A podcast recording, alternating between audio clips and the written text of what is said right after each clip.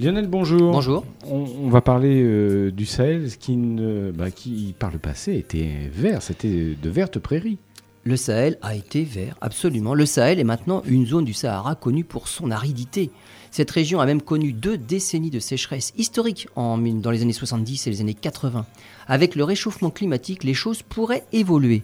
Une hausse des températures ne signifie pas du tout une atmosphère légèrement plus chaude partout sur Terre. Le réchauffement de 1,5 à 2 degrés est une moyenne globale des températures sur la planète. En moyenne, cela veut dire qu'à certains endroits, les températures vont augmenter nettement plus qu'à d'autres endroits où il fera même plus froid qu'aujourd'hui.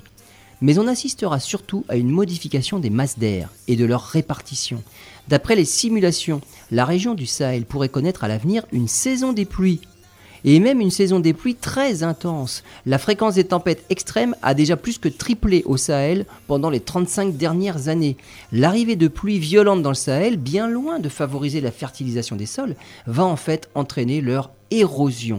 Les simulations montrent comment les conditions climatiques de la région vont évoluer si on s'en tient à une élévation des températures de 1,5 à 2 degrés. Mais il semble qu'on ne soit même pas en mesure de s'y tenir.